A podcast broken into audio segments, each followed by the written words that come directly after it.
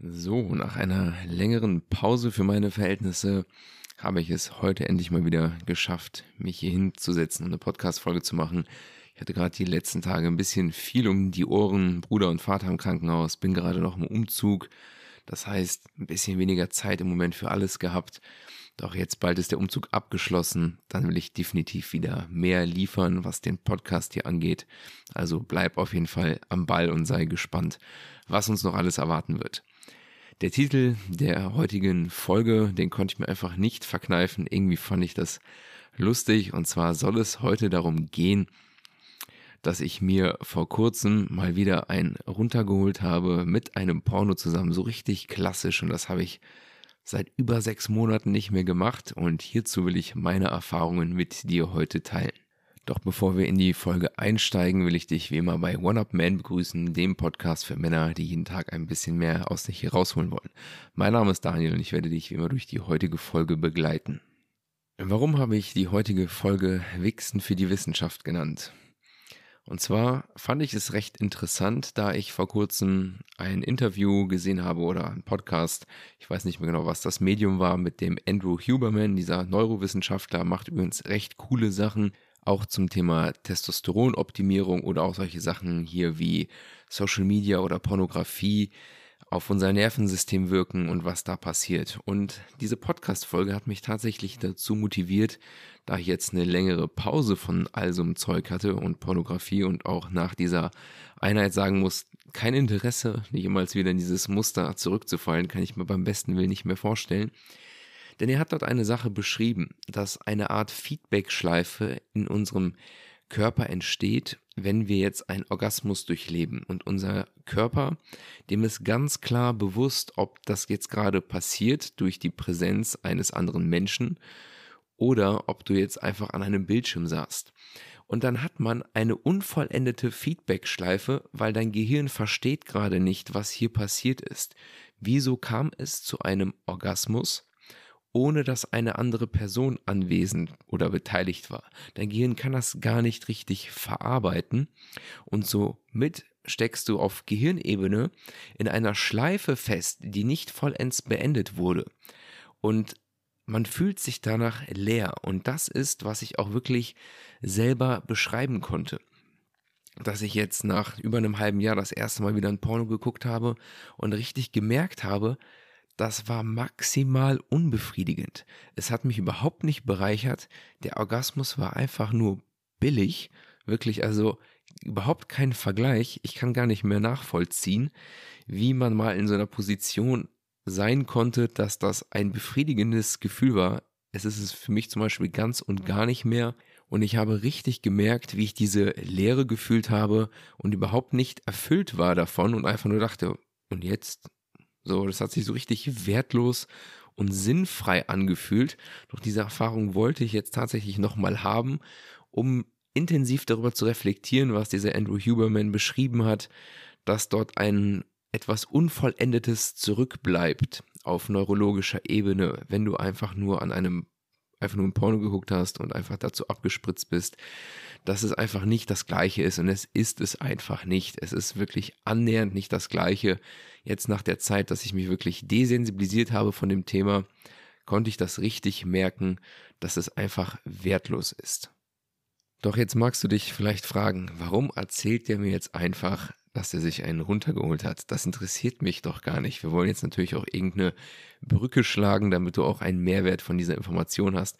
Und zwar will ich dir hiermit ein bisschen Mut zu sprechen, falls das aktuell noch ein Thema für dich ist, dass du regelmäßig Pornografie konsumierst, dass du A davon wirklich wegkommen kannst und B wahrscheinlich nicht mehr sonderlich rückfällig wirst, wenn du es einmal erlebt hast, wie es ohne sein könnte.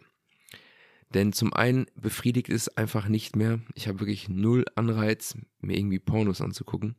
Ist voll unbefriedigend. Und des Weiteren hat es mir einfach in so vielen Lebensbereichen geholfen. Ich habe so viel mehr Energie, auch in der Interaktion mit Frauen. Wenn du einfach diese sexuelle Komponente mal ein bisschen außen vor lässt, weil du nicht permanent in deinem Kopf von irgendwelchen pornografischen Inhalten besessen oder gefesselt bist, kannst du einfach super locker mit allen umgehen.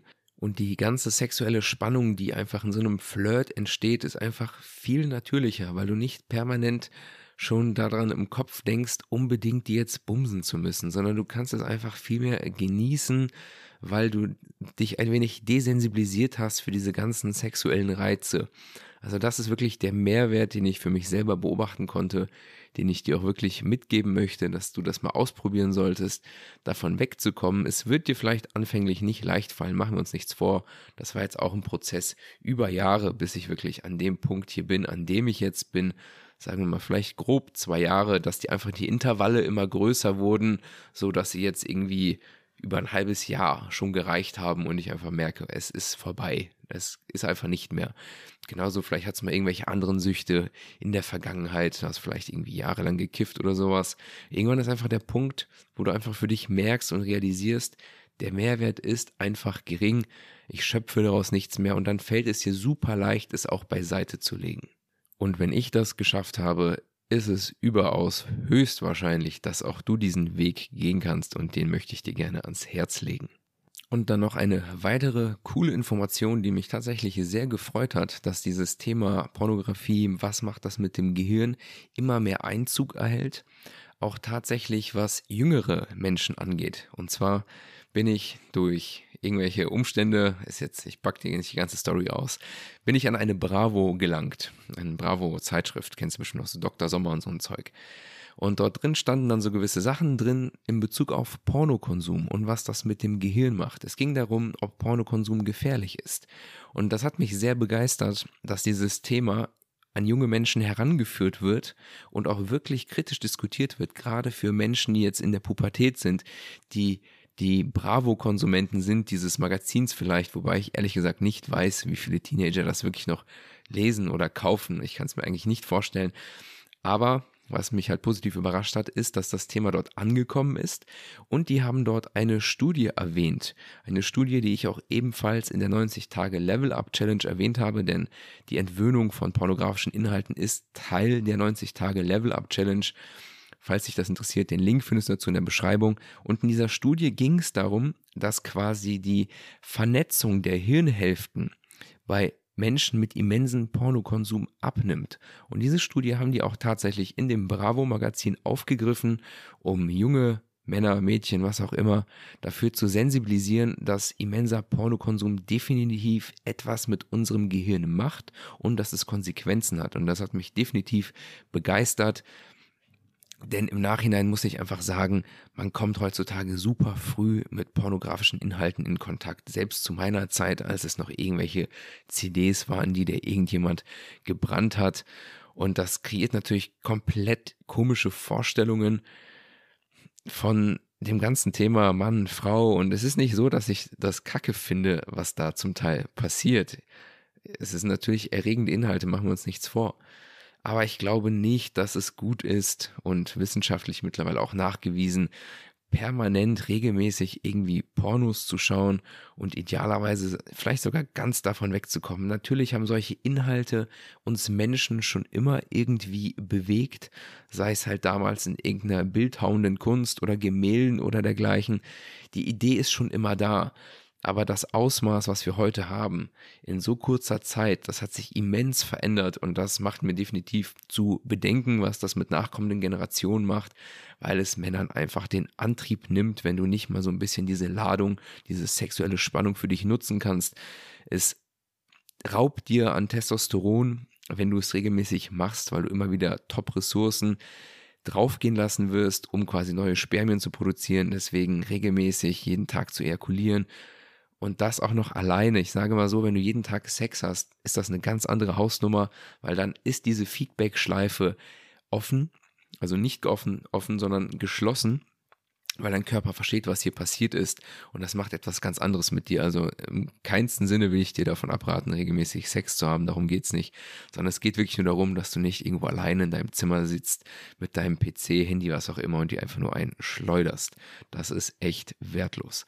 Das soll es für heute gewesen sein. Ich hoffe dir wie immer einen interessanten Input mitgegeben zu haben. Teile diese Podcast-Folge gerne mit anderen Leuten, denn ich glaube, das ist ein Thema, über das noch nicht allzu häufig gesprochen wird, auch wenn es mittlerweile immer mehr auch in den Mainstream Einzug erhält, bei so Sachen wie bei dem Andrew Huberman Podcast oder dass ich solche Sachen hier anspreche oder so ein Bravo-Magazin. Und ich glaube, darüber muss gesprochen werden, damit vielleicht irgendwann kommende Generationen nicht so stark sexualisiert werden, was diese ganze Thematik angeht. Deshalb würde ich mich freuen, wenn du diese Podcast-Folge teilst. Ich wünsche dir einen schönen Tag. Bis dahin und ciao.